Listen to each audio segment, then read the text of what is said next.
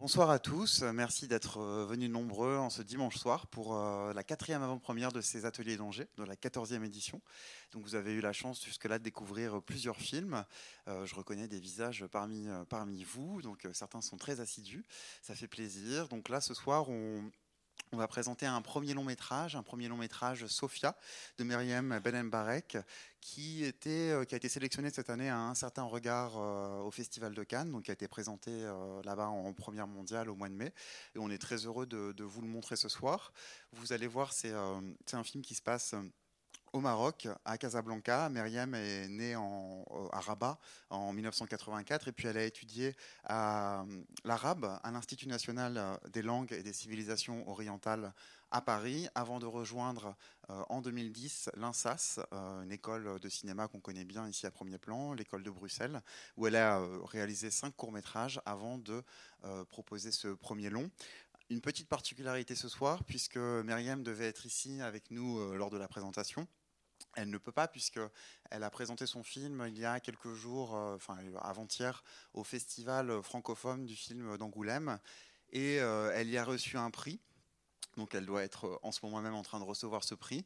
Donc évidemment, elle ne pourra pas être avec nous euh, euh, juste après à Angers, mais nous sommes organisés pour vous proposer une petite rencontre, une petite rencontre par Skype. Donc vous allez la voir et elle pourra vous entendre. Donc à l'issue de la projection, restez bien avec nous puisqu'on se connectera en direct avec Myriam et puis nous pourrons lui poser les questions que nous voulons sur le film. Voilà. Donc je vous souhaite une belle projection et puis à tout à l'heure pour ce petit dispositif original. Bonne projection.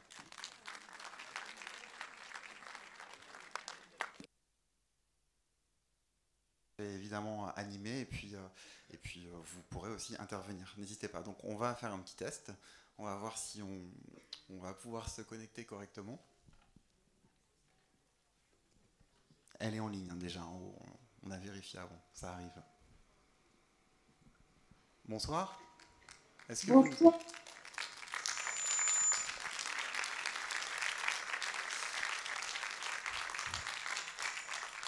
Est-ce que vous nous entendez bien?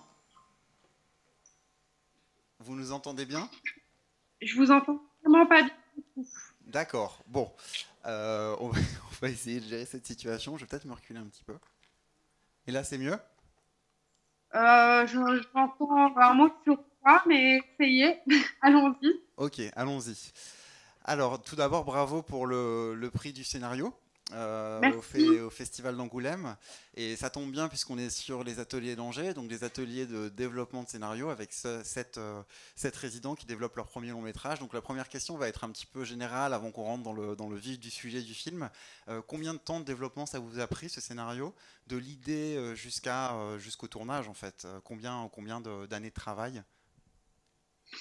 Alors, au final, en réalité, le film, euh, le film s'est écrit euh, assez rapidement euh, parce que j'avais une idée très très claire. En fait, au départ, Sophia, je l'avais écrit comme un court métrage et je trouvais pas de producteur. Donc voilà, j'avais écrit un autre film en parallèle et, et mes producteurs m'avaient demandé de pitcher mon cours et puis finalement, on est parti sur cette idée-là. Et du coup, comment?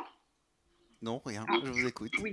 Il y a des petits bruits, mais. Du coup, euh, j'ai écrit à peu près en même pas six mois. Enfin, il y avait la, structure, les personnages, la trame était là en six mois à peu près. Et puis les six mois qui, qui ont suivi, c'était. J'allais plus dans les détails, quoi. C'était vraiment de la, de la finition en termes d'écriture. Oui, vous l'avez, vous l'avez écrit toute seule le scénario. J'ai écrit toute seule, ouais. Ok. Euh, moi, je trouve que dès le début du film, il y a une surprise tout de suite, évidemment, celui du déni de grossesse qui saisit le personnage de Sophia et aussi le spectateur euh, dès, les, dès, les, premières séquences. Comment vous est venue cette idée euh, cette idée et cette surprise en fait de scénario et dans le film aussi? Et pourquoi euh, avez-vous eu envie d'explorer ce, ce, thème-là en fait de la, du déni de grossesse et puis de, de, ce personnage de Sophia qui est obligé de, voilà, de, faire face euh, à toutes les, euh, les, contradictions euh, de la société marocaine. Qu'est-ce, qui vous intéressait dans ce, dans, ce, début-là? Alors, d'un point de vue scénaristique, vraiment, ce qui m'intéressait dans le, déni de grossesse, au-delà du fait que voilà tout ce que ça soulève comme question dans la société marocaine, d'avoir un enfant en dehors du mariage, euh, j'avais besoin d'un élément déclencheur fort en fait. J'avais besoin de construire un thriller. Et alors l'idée, juste qui est intéressant, c'est que voilà, j'avais en fait envie de, de, faire un portrait du Maroc contemporain et il faut savoir que beaucoup en Europe, on a une, euh, des fois un peu un appétit pour euh, un type de film qui vient du monde arabe avec euh, des héroïnes assez, des héroïnes du monde arabe, voilà, souvent un peu toujours victimes du patriarcat, du machisme, etc. Et moi, ça m'intéressait en fait de mener ces réflexions-là beaucoup plus loin, puisque, enfin, je nie pas l'existence du patriarcat, mais je trouve que c'est une euh, vision, une réflexion euh, un petit peu euh, incomplète et que c'est intéressant quand on veut penser la femme d'inscrire voilà la, position des femmes aussi dans un contexte économique et social. Ce que j'essaie de faire dans Sophia. Mais pour cela, je savais que mon film allait trouver essentiellement les financements en Europe. Et du coup, j'ai décidé en fait de construire une première partie dans le film euh, qui est toute tout le début du film, en fait, euh, où voilà, euh, elle découvre sa grossesse. où dans cette partie-là, bah voilà, on est dans le thriller social, c'est extrêmement séduisant pour le spectateur, tout va très vite. On commence par un portrait de femme, très attendu dans le cinéma du monde arabe, surtout par une réalisatrice femme. Et dans une deuxième partie du scénario, c'est là que j'ai essayé de, voilà, de, de, rentrer plutôt dans une enquête sociologique de ce qu'est le Maroc. Donc en fait, le scénario, il est construit en deux temps euh, pour, euh, pour euh, cette raison-là. D'ailleurs, en parlant de, vous parlez de sociologie, c'est vrai que c'est un aspect important du film, puisqu'on, enfin, vous nous montrez dès le début finalement des personnages qui ont des différences de classe assez, assez importantes, et c'est un enjeu du film majeur, notamment euh, Sophia qui vient d'un milieu plus aisé qu'Omar, et puis ensuite il y a une opposition aussi entre Lena, sa cousine, qui vient d'une classe complètement aisée, et de sa mère, jouée par Lubna Azabal, et puis euh, comparé à Sophia qui vient plutôt d'une classe moyenne. Est-ce que vous pouvez nous parler un peu de cette, euh, de, nous détailler un peu plus? Cet, intérêt pour la, on va dire, une sociologie, sociographie de la société marocaine? Bah, en fait, c'est vraiment parce que voilà, j'avais euh, j'avais envie de, dessiner le portrait du Maroc contemporain. Au Maroc, on est euh, un des pays, enfin, on est le pays du monde arabe où la fracture sociale est la plus béante, où on est les plus forts en termes d'inégalité sociale, malheureusement. Et je crois que tous les problèmes que nous avons au Maroc viennent de là, du manque de perspective d'une frange de la population. Euh, voilà, des, gens très privilégiés qui vivent dans leur petit monde, une incommunication qui existe entre ces classes sociales, euh, qui ne parlent d'ailleurs euh, même pas vraiment la même langue. Et du coup, j'avais vraiment en fait envie, oui, d'interroger tout le système de fonctionnement au Maroc à travers ces rapports de classe et ces rapports de pouvoir. Et de voilà, le film est vraiment construit comme un jeu d'échecs où chacun en fait euh, va poser ses pions pour se euh, hisser au rang des, supérieurs. Chacun va exercer son pouvoir sur celui qui est en dessous pour se hisser au rang des plus privilégiés. Et en fait, euh, voilà, c'est vraiment comme ça que ça fonctionne au Maroc. On est dans un système où, voilà, il y a les déshérités, il y a les privilégiés, où voilà, chacun tire un peu parti des choses pour en fait créer un espèce d'équilibre social qui est injuste mais qui crée en fait l'équilibre du pays. Ce qui, est intéressant aussi, c'est le personnage, euh, le personnage d'Omar. Finalement, comme vous disiez, vous vouliez faire un film, effectivement, un portrait de femme, en tout cas sur la première partie, et on pourrait s'attendre à très vite à avoir un, voilà, un film plutôt euh, qui prend parti pour ce personnage de Sophia, tout en jugeant. Euh, si on imaginait un film plutôt manichéen, en fait, sur la question de, de la figure de l'homme, alors qu'en réalité, cet Omar est aussi une victime au final. Euh, de, Pardon, j'entends pas du tout. Hein. D'accord, on va essayer. Moi, je m'entends aussi, ça revient, je vais reculer. Là, ça va mieux? Je vous entends pas bien. D'accord. Bon, allez-y, allez-y. Je vais reculer encore un petit peu. Prends l'oreille. ok, euh, je vais faire plus simple. Est-ce que vous pouvez nous parler de ce personnage d'Omar qui, au final, est également une victime en fait de, cette, de ces structures euh, de la société marocaine, puisque il n'est pas, on ne le perçoit pas comme une, ce n'est pas juste la figure, on va dire, potentiellement classique de l'homme qui est responsable de ce qui arrive au personnage de Sophia, mais lui aussi, au final, avec cette révélation et tout ce qui se passe, est victime de, de, la situation. Comment vous avez construit ce personnage masculin?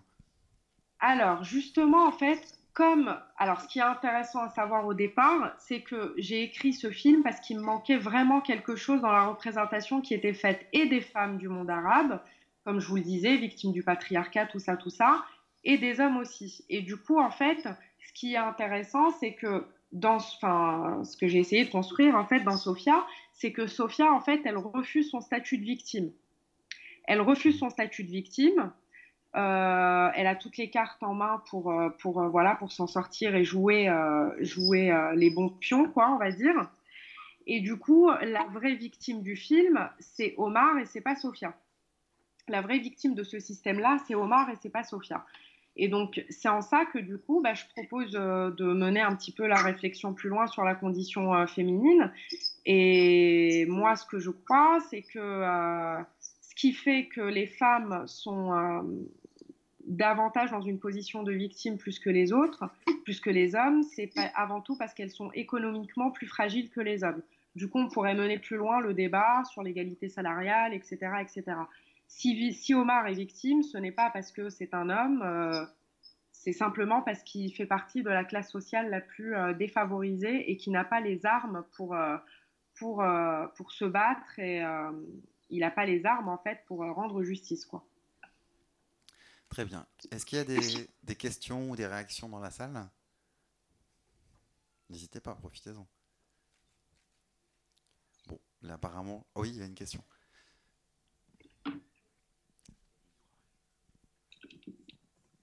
Bonjour. Bonjour. Euh, ma question, c'est quand vous étiez en train d'écrire le scénario ou quand vous avez commencé à faire euh, euh, travailler sur ce film, quelles étaient les références cinématographiques qui vous accompagnaient ou de scénario? Ah bah alors, donc j'ai... alors, en termes de, de, construction de scénario, beaucoup le cinéma de Faradi, énormément j'ai vu, euh, je, connaissais ces films, mais je les ai vraiment euh, tous euh, vus, revus et encore revus parce que il a, oui, c'est voilà, ça, se rapprochait très fort de ce que je voulais faire, cette espèce de thriller social au sein d'un quotidien, dans voilà, où, on est dans des portraits aussi de, pays à travers différentes classes sociales. C'est quand même des choses qui traitent souvent, notamment dans une séparation, c'est un peu ça. Euh, après, euh, par rapport au sujet, il y avait beaucoup euh, Winter Sleep de Ceylan. Et, ce qui m'a aussi aidé, enfin en fait, je c'est même pas, c'est pas que ça m'a aidé, c'est ça m'a aidé plus pour le tournage. C'est marrant parce qu'en fait, il y a le sujet, le film de Ceylan, il y a le cinéma de paradis pour le scénario, et pour le tournage, beaucoup, 4 mois, 3 semaines, 2 jours de, Christian Monjou et j'avais refusé de le voir pendant l'écriture. on m'en avait beaucoup parlé de ce film, je ne l'avais jamais vu. Euh, c'est un grand classique. Il a eu la Palme en, 80, en 2004, je crois. Je crois que c'est en 2004 qu'il a eu la Palme euh, avec euh, son deuxième film, ce film-là. Et, c'est un film qui m'a absolument subjugué par la mise en scène. Je trouve la, mise en scène de ce film absolument fascinante. Quoi. Il joue avec les hors-champs de manière incroyable. Donc j'ai un peu, euh, je me suis beaucoup inspirée de ce film-là. Est-ce qu'il y a d'autres questions? Oui, il y a une question en haut.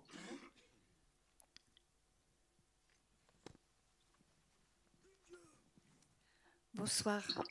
Euh, Bonsoir. Et félicitations pour ce très beau film, très émouvant. Euh, je voulais vous demander malgré tout, c'est la situation encore aujourd'hui de la femme au Maroc? Ça, c'est ma première question. Et la deuxième, c'est euh, avez-vous projeté ce film? L'avez-vous présenté au Maroc? Et quelle a été la réaction des femmes et des autorités par rapport à ce film? Alors, donc, euh, euh, donc, pour répondre à votre première question, euh, cette loi que je cite en ouverture du film, elle existe. Donc, les rapports sexuels sont interdits en dehors du mariage. alors, c'est une loi qui touche et les hommes et les femmes en réalité. bien évidemment, les femmes sont les premières victimes de cette loi-là, puisque quand il y a une grossesse, on leur demande de rendre des comptes. Euh, et puis, si elles sont économiquement euh, fragiles, leur situation peut devenir très compliquée. Mais c'est une loi euh, juridiquement qui, juridiquement parlant, vraiment touche autant les hommes que les femmes, en fait. et pour votre deuxième question, ah oui, pardon, donc si le film a été vu au Maroc. Alors, le film n'a pas été encore vu au Maroc. Il sort cet hiver après le festival de Marrakech. Il est sélectionné au festival de Marrakech. Euh, enfin a priori si tout se passe bien. Et, euh, mais par contre, lorsque le film a été projeté à Cannes, il y avait certaines délégations qui étaient là, notamment le directeur du centre cinématographique marocain. Il y avait beaucoup de Marocains qui étaient en salle, qui, étaient venus de Nice aussi, euh, des familles, etc. Et toutes les réactions étaient extrêmement positives et bienveillantes, donc je ne suis pas tout à fait inquiète quant à l'avenir du film au Maroc. J'ai construit un film qui soulèvent plein de questions, mais je les traite avec beaucoup de pudeur et c'est un vrai choix. Euh, c'était un vrai choix euh, de mise en scène pour moi de traiter euh, ce sujet-là avec pudeur parce que c'était important pour moi que le film soit vu au Maroc et que ça puisse ouvrir le débat au Maroc et que peut-être ça puisse faire changer des choses là-bas. Donc c'est vrai que si j'étais allée dans la provoque, ça aurait probablement clos le débat, peut-être le film aurait été censuré et moi, j'aime bien me dire que les principaux concernés, euh, c'est-à-dire les Marocains, puissent euh, euh, voilà, dialoguer ensemble.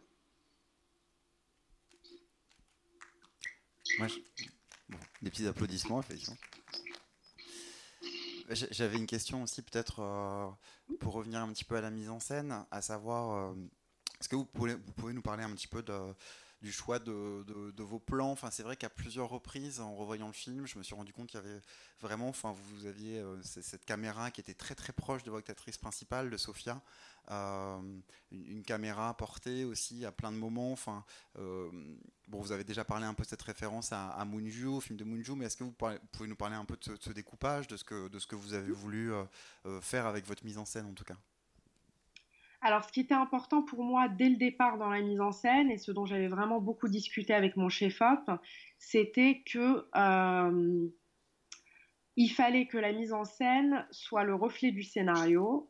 Le scénario, c'est un scénario qui est assez aride, au final, qui est assez sec, il n'y a pas de, gras. Si on enlève ne serait-ce qu'une séquence dans ce scénario, tout se casse la figure, on ne comprend rien.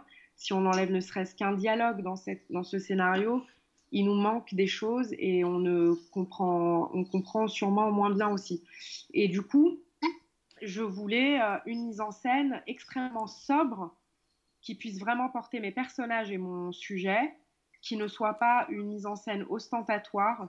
Donc, euh, de toute manière, euh, même si je voulais, on n'avait pas le budget pour le faire, donc c'était réglé. Et du coup, effectivement, je voulais une mise en scène, voilà, très euh, compact. Après, il y a des choses que j'ai essayé d'installer. Comme pour moi, le film était construit comme un portrait du Maroc contemporain, euh, on a choisi un format scope pour l'idée du portrait. Et aussi, si vous remarquez, euh, si vous avez remarqué, il y a beaucoup de cadres dans le cadre. Il y a beaucoup de, je filme beaucoup les, les, enfin voilà, il y a beaucoup de cadres dans le cadre. Il y a beaucoup de choses qui coincent les personnages, ça c'était important pour moi aussi de les coincer entre les portes, entre les, hautes portes, entre, enfin, dès que je pouvais un peu les étriquer à l'intérieur même du cadre, je le faisais parce que je trouvais que ça racontait bien mon sujet et aussi d'avoir le cadre à l'intérieur du cadre, comme cette séquence d'ouverture du repas, euh, ça me permettait également euh, de, de, voilà, de vraiment bien matérialiser euh, cette idée de tableau de la société marocaine. Oui, il y a une question.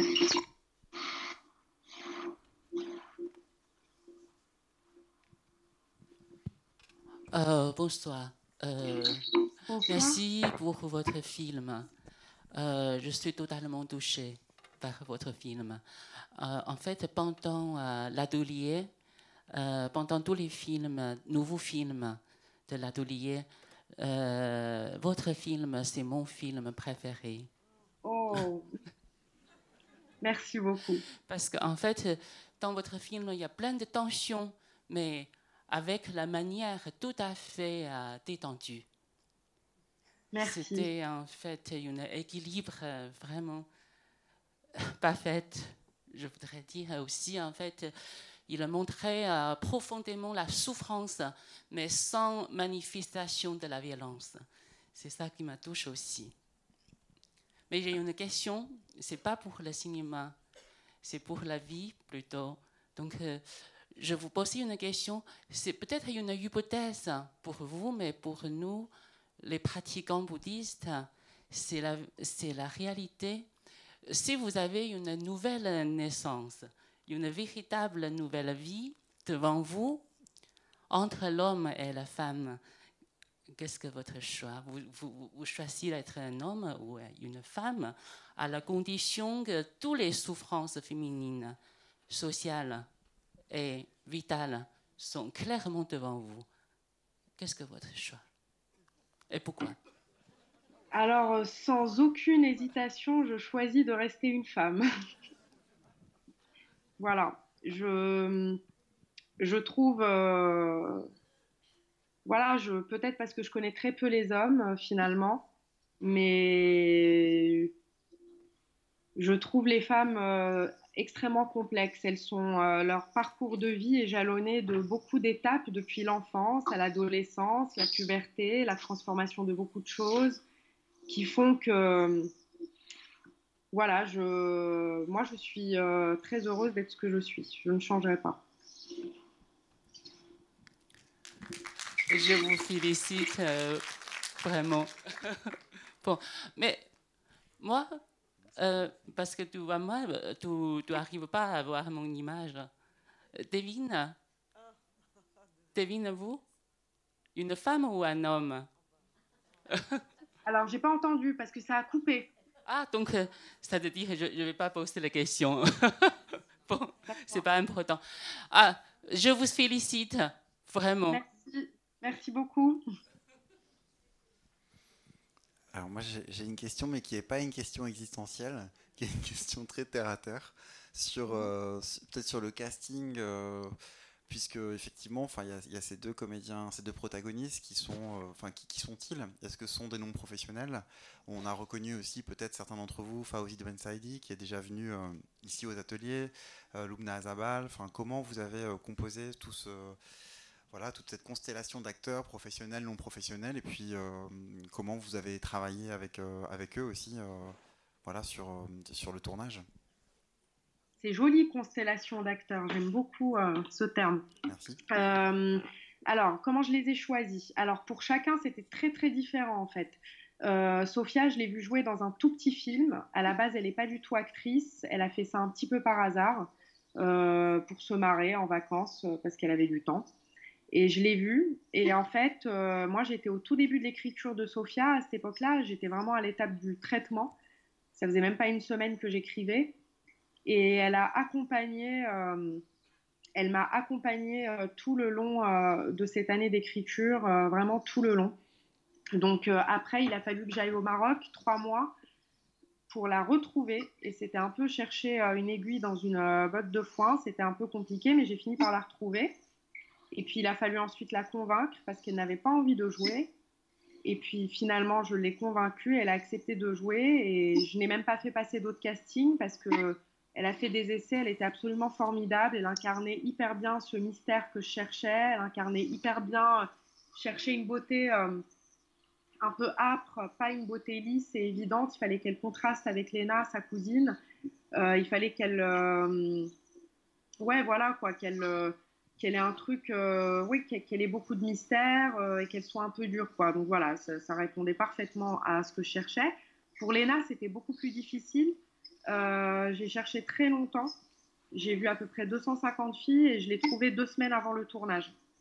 je cherchais une fille avec beaucoup de naïveté, beaucoup de candeur, qui allait représenter, qui représentait bien, qui incarnait bien l'idée de la bourgeoisie, mais en même temps pas, pas superficielle assez simple. Je voulais qu'elle euh, incarne aussi ce regard euh, occidental porté sur le Maroc. Donc voilà, j'ai trouvé euh, Léna deux semaines avant le tournage. Et Omar, je l'ai croisé par hasard dans la rue. je cherchais quelqu'un avec beaucoup de poésie, beaucoup de tristesse et beaucoup de nostalgie dans le, dans le regard. J'ai trouvé qu'il avait ça tout de suite. Je l'ai abordé, je lui ai proposé de passer le casting. Il est slammer à la base. Donc, euh, du coup, euh, bah, ça, ça, matchait bien. Euh, j'ai fait passer d'autres castings juste pour assurer mes producteurs, mais, mais c'était, c'était clair que, que c'était lui, quoi. Donc, je ne suis pas du tout déçue du résultat. Et pour les autres, je voulais des acteurs un petit peu plus confirmés. bon, Lubna Azabal, vous la connaissez. Enfin. depuis que j'ai, depuis toute gosse, je rêve de, enfin depuis que j'ai décidé de faire du cinéma, pas toute gosse, en fait ça arrivait tardivement, pardon j'ai toujours voulu travailler avec elle et c'était un rêve de, voilà, de l'avoir sur, sur le plateau. J'ai toujours rêvé d'avoir Loubna Azabal euh, dans mon premier film, donc c'était parfait. Et hum, pour euh, Fauzi Ben Saïdi, euh, le papa de Sofia, je voulais quelqu'un avec un, qui incarnait quelque chose à l'opposé de ce qu'on pouvait attendre d'un papa marocain.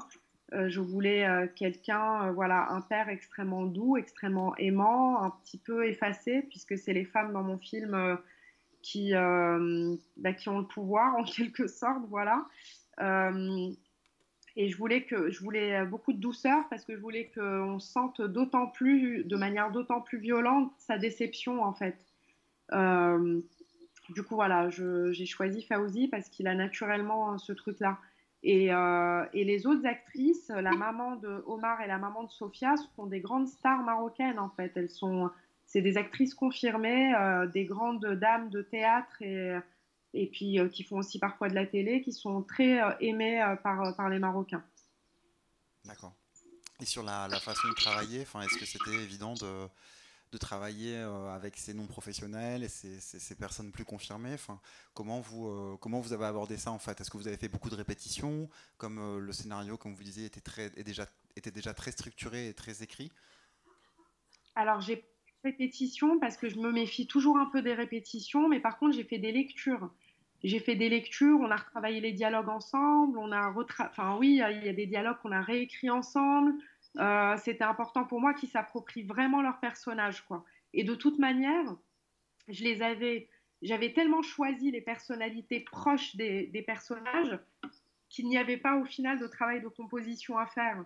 Donc euh, ça me semblait euh, complètement, enfin pour moi ça me, ça me, semblait absolument inutile dans ce cas-là de faire des répètes. Là il fallait au contraire préserver, préserver voilà le, le, leur naturel quoi au maximum. Donc c'est ce que c'est ce que j'ai fait. Après c'est vrai qu'il y a des séquences où il a fallu un peu jongler entre ceux qui avaient de l'expérience, ceux qui n'en avaient pas.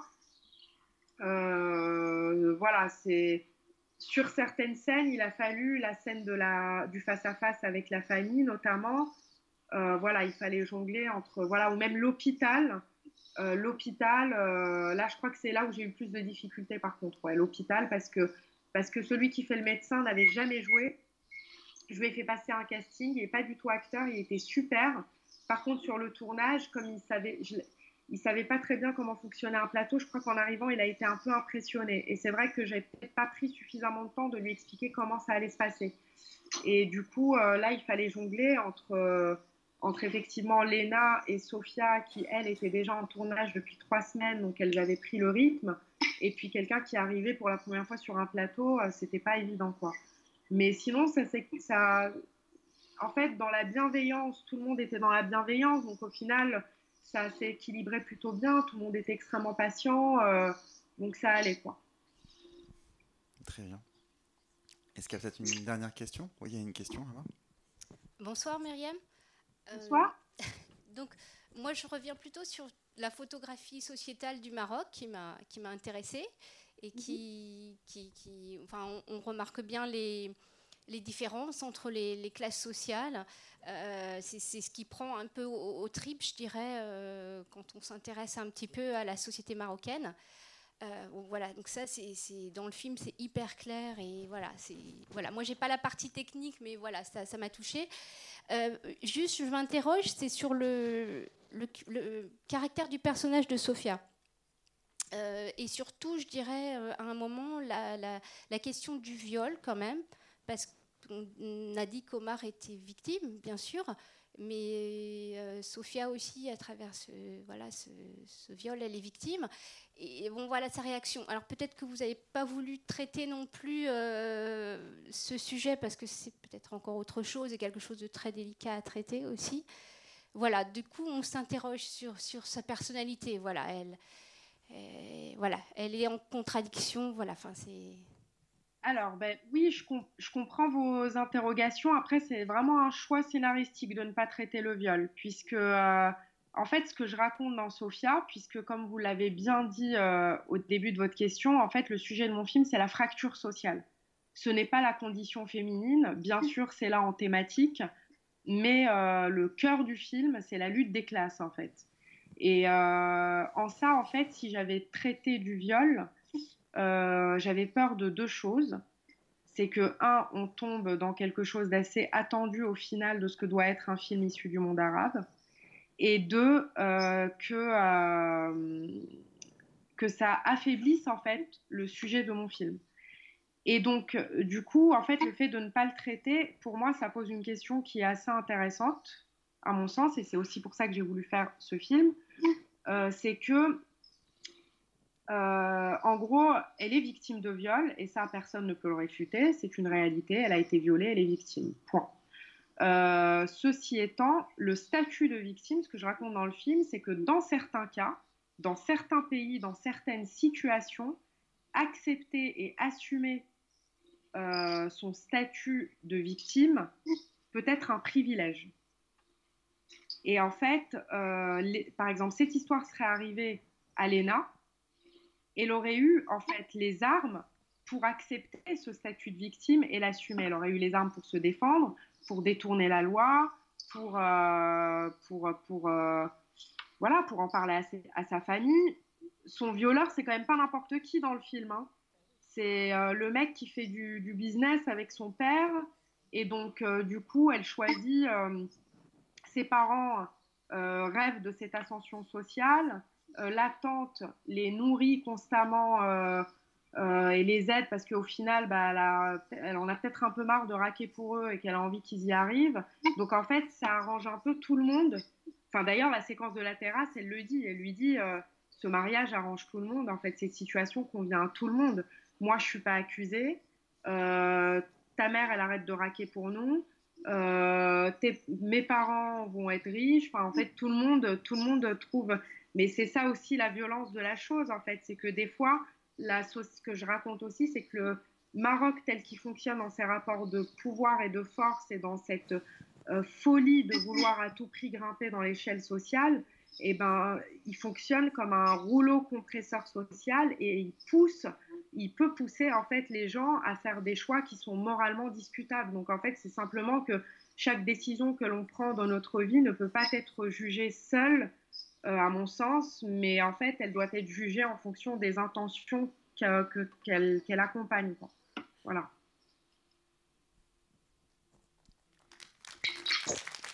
Très bien. Et hum, peut-être une dernière question? Mm-hmm.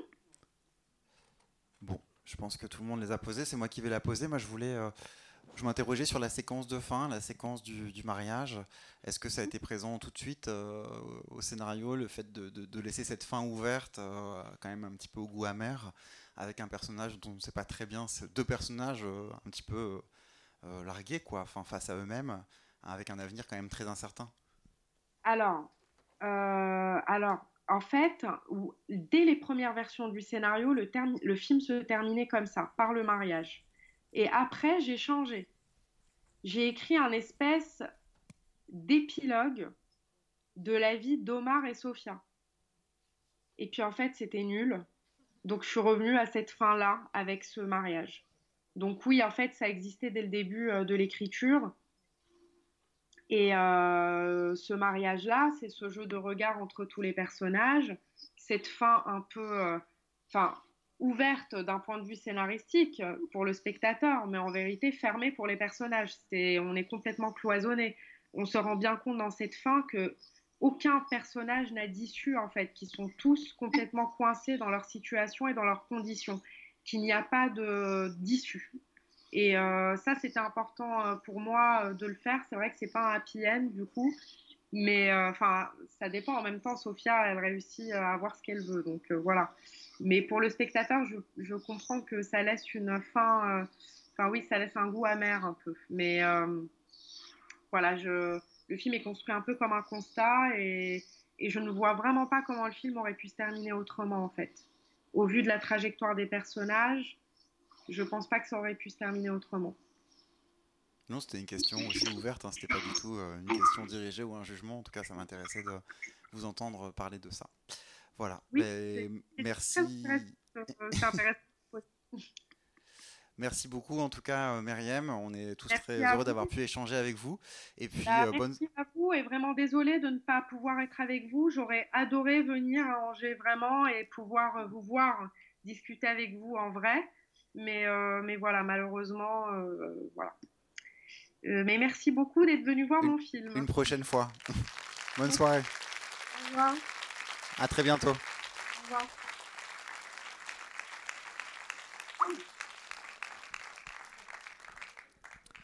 Et euh, juste un dernier petit mot.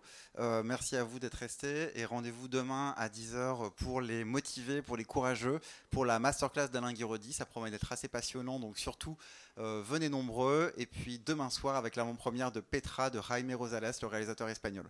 Bonne soirée et à demain.